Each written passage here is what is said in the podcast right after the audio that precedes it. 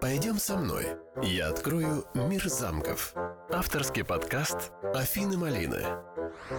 В долине реки, в сердце изумрудного леса, стоит чудесная крепость Эльц, замок, который более 800 лет не менял свой первозданный вид. Будем так, дорогие слушатели, мы продолжаем путешествовать по сказочным замкам Германии, и сегодня мы посетим старинный замок с красивым названием Эльц. Находится он на юго-западе Германии в долине реки Эльсбах. Это необычный замок в уникальном месте. Что поведает нам этот чудный замок? Мы с вами оказались в глубине изумрудного леса. Здесь влажно и свежо. По пути мы встречаем необычные растения и животных. Это природный заповедник. Здесь множество троп, и каждый может выбрать себе по душе. Выбрав одну из них, мы оказались в прекрасной и уединенной долине и увидели его. На одинокой скале стоит крепость необычной красоты. Это замок Эльц. Представьте, как здесь уютно и тепло. Тишину разбавляет нежный звук речушки, которая обнимает эту крепость. Замок как будто сошел со страницы сказки. Романтические башни, винтовые лестницы – маленькие окошки, бойницы на стенах. Кажется, что сейчас к нам выйдут добрые волшебники. Мы словно прошли по тропе времени и попали в Средневековье. Старинная дорога к замку ведет через каменные ворота, и мы становимся гостями Эльца. Каждый камень тут пропитан историей, а его стены хранят множество семейных тайн. Но кто построил эту чудную крепость? Кто жил здесь? Эльс – родовое гнездо в 33 поколениях. История замка начинается в XII веке. Король Фридрих Барбаросса подписал дарственную, и крепость стала принадлежать Рудольфу фон Эльс. С этого момента и началась богатая история замка. Позднее он стал принадлежать одновременно трем братьям, которые разделились на три ветви династии, каждая со своим гербом золотым львом, серебряным львом и рога буйвола, а специальные документы разграничивали их пространство и права. Так было принято в средние века. И каждая семья пристраивала для себя свой уголок, либо еще один этаж, либо новую постройку. Почти 500 лет Эльс застраивался и совершенствовался, поэтому и имея такой причудливый вид и построен в разных стилях, от романского до барокко. Но в начале XIX века полноправным владельцем стала только одна линия из трех династий – Династия Эльскемпених, герб которых золотым львом является владельцем и сейчас.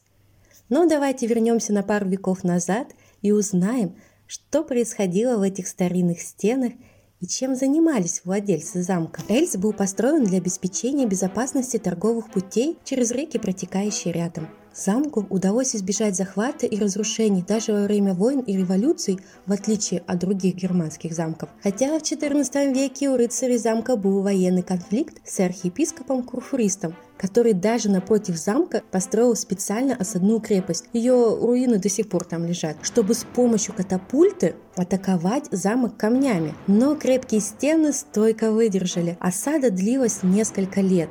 По итогу был подписан Эльский договор, по которому рыцари сдались подчинение архиепископу. Но в дальнейшем замок стоял нетронутый. Помогало еще то, что владельцы графы занимали важные государственные и церковные должности. В XIX веке граф Хуго Филипп Эльс занялся восстановительными работами родового замка. Более 40 лет велись работы, очень кропотливо и бережно, чтобы не нарушить средневековый архитектурный облик комнатах, а их большинство, до сих пор обстановка прошлых лет. Самое время зайти внутрь и проникнуться стариной. Тут не будет роскоши и шика, как в предыдущих трех выпусках. Здесь мы увидим быт средневековья. В комнатах сохранились предметы со средних веков, например, кровать 16 века, камина. В рыцарском зале есть очень интересные предметы. Висят маски глупцов, которое означает свободу слова, что можно говорить все, что угодно глупцу, но в средние века все было намного глубже, потому что рядом есть и гравюра розы тишины, что означает, сказанные слова не должны покидать эту комнату.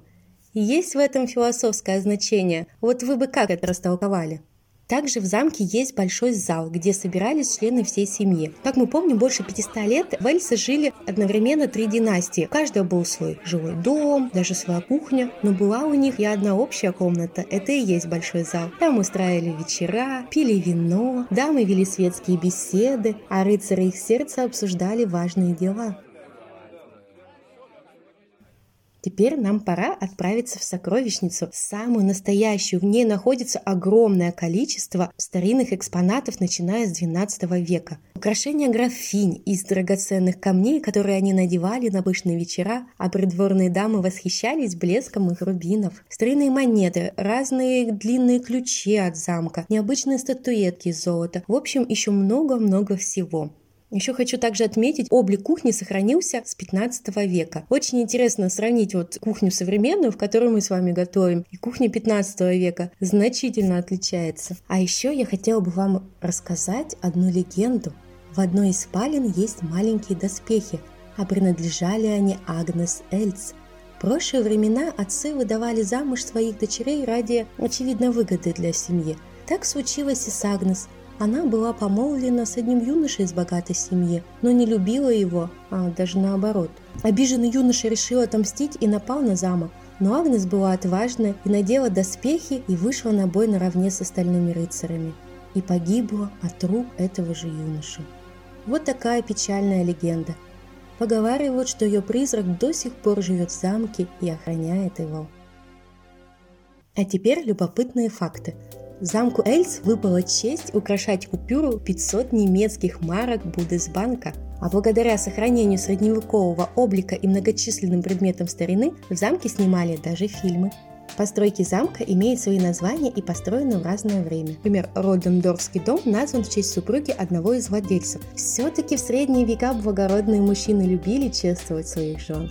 А название Эльс имеет древнегерманское происхождение и переводится как «черная ольха, растущая у реки». После посещения замка можно спуститься к ручью, просто посидеть на берегу и устроить пикник с видом на старые стены и башни. Очень колоритно и необычно, вы согласны? Много выдающихся людей, творческих профессий, политики, общественники посещали эти места. Виктор Гюго, знаменитый поэт, кайзер Вильгельм II из династии Гогенцоллернов, о которой я рассказывала в третьем выпуске, короли, а в наше время это президенты разных стран. А вы бы хотели посетить столь великолепный замок? Если да, то, наверное, вы задали задались вопросом, как же туда добраться. На самом деле путей много. Можно на автобусе, поезде, на машине, даже на корабле. Более подробно маршруты я распишу в своем инстаграме Афина Малина. Добавляйтесь, ссылка в описании подкаста.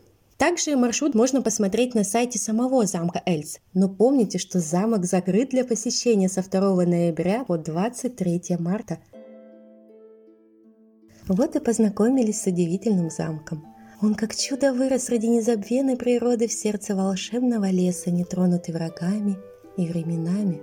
Здесь все прекрасно вокруг. Тишина создает уют, горный ручей бьет ключом.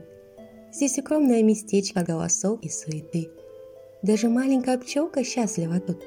Может быть, в этом секрет Эль? Пойдем со мной. Я открою мир замков. Авторский подкаст Афины Малины. Thank.